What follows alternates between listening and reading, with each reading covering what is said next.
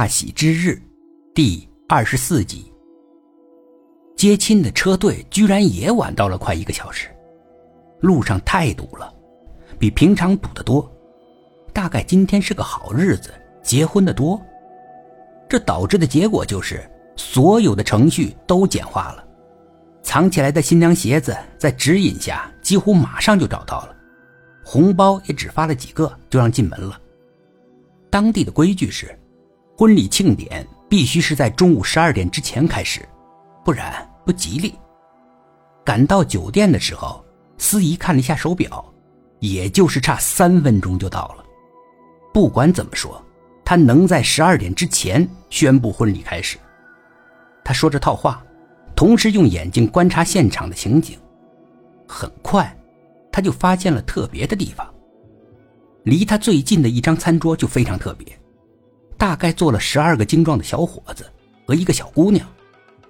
小伙子们全是寸头，穿了一身黑，不苟言笑，看起来就不是善茬儿而且他们似乎不太介意，大家能够看出来这一点。而那唯一的姑娘却穿了件白衬衣、旧牛仔裤，打扮的像个邻家的小女孩一样。那是蒋虎和小琴。蒋虎带了十几个弟兄，而小琴也坚持要来。他总觉得事情怪怪的，他想来看看，到底是怎么回事。蒋虎他们坐的位子是冯琼特意安排的，离婚礼主持台最近的餐桌。司仪不明白是怎么回事啊？怎么还有一帮混混来参加婚礼，还坐在最前面，生怕别人看不见似的。司仪心里打鼓。可他也没有什么办法，他只能装傻，装着什么都没有看见，什么也没有发生。他只是把自己该做的事做好。总之，在他多年的主持生涯里，这次差不多是最古怪的婚礼了。司仪说了一大段热情洋溢、大同小异的开场白以后，进行到下一个程序，有请主婚人登场致谢。司仪在话筒里重复了好几次。也没有什么反应。通常主婚人和证婚人的左胸口都应该配着条红色的绶带，表明身份。证婚人是丁伟的一个老朋友，胸前的绶带配着，在明显的位置坐着。可主婚人呢，根本找不到那么一个人。难道堵在路上耽搁了？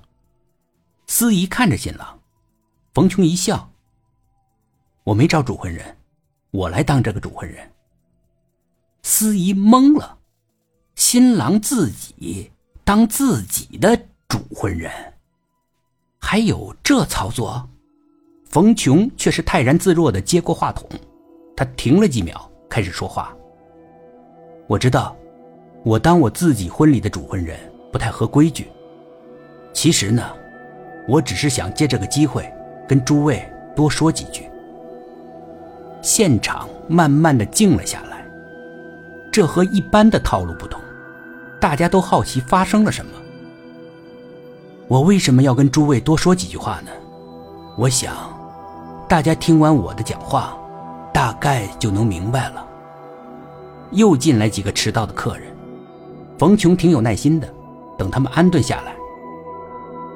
首先，从我的幸运符开始说起吧。